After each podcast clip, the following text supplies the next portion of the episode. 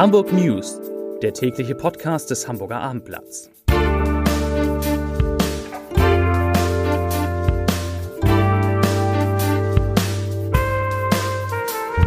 Moin, mein Name ist Lars Heider und heute geht es um die stundenlangen Kontrollen von HSV-Fans am vergangenen Wochenende. Weitere Themen: erster Protest gegen Abriss der Sternbrücke, Hoffnung für den Elbtower und große Zahlen von der Elbphilharmonie. All das gibt es gleich. Zunächst aber wie immer die Top 3, die drei meistgelesenen Themen und Texte auf abendblatt.de. Auf Platz 3 Jungfernstieg.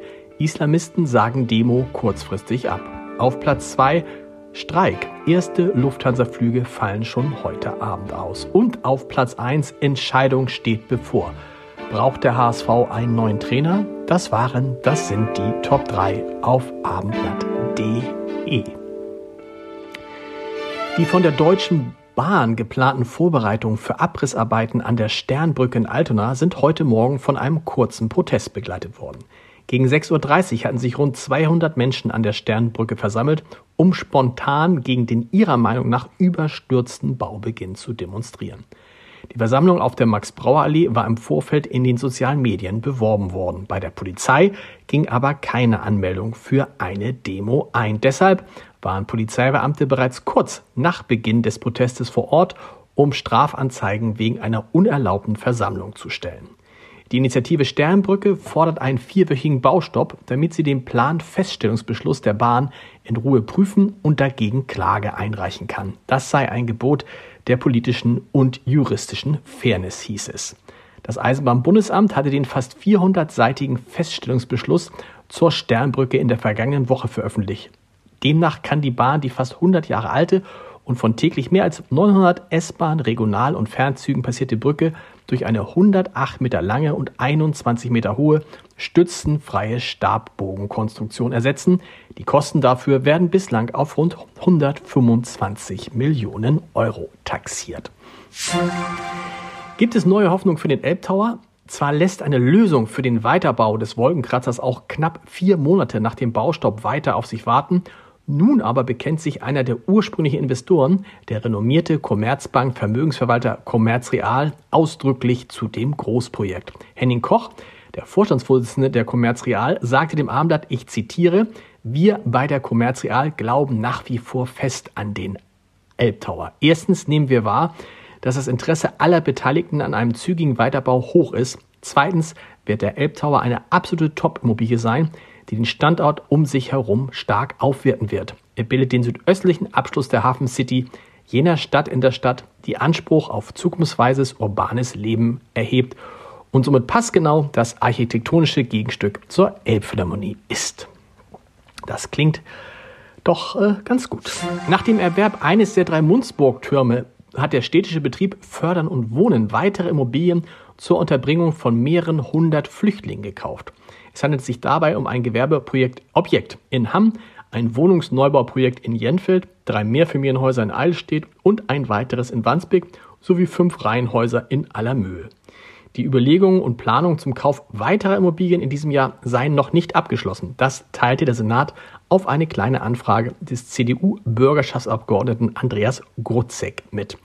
Allein in dem Gewerbegebäude in Hamm kann Fördern und Wohnen 241 Menschen unterbringen. Das Neubauprojekt in Jenfeld umfasst 94 Wohneinheiten.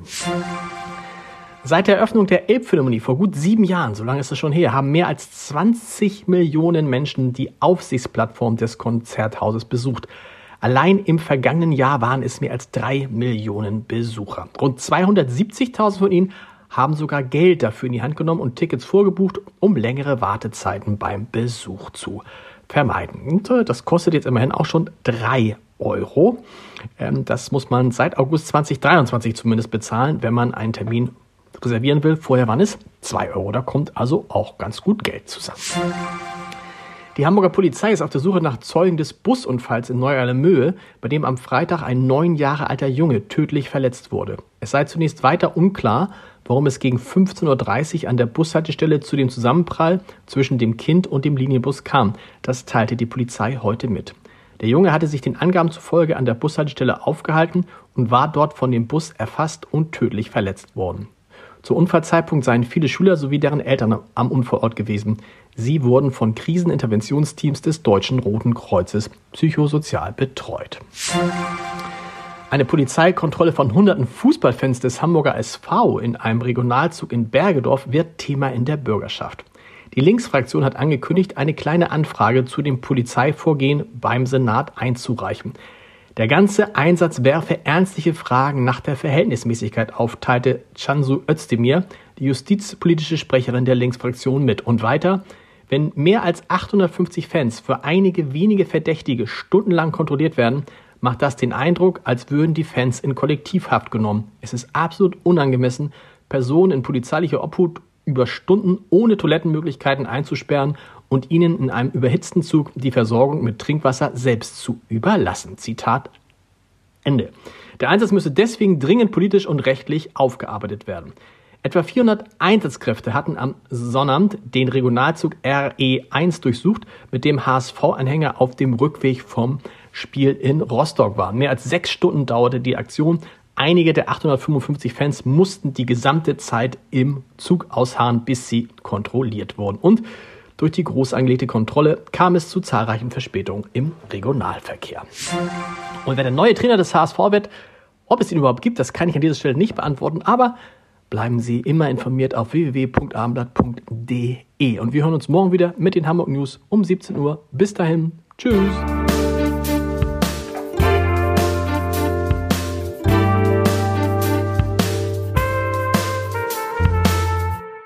Weitere Podcasts vom Hamburger Abendblatt finden Sie auf abendblatt.de slash podcast.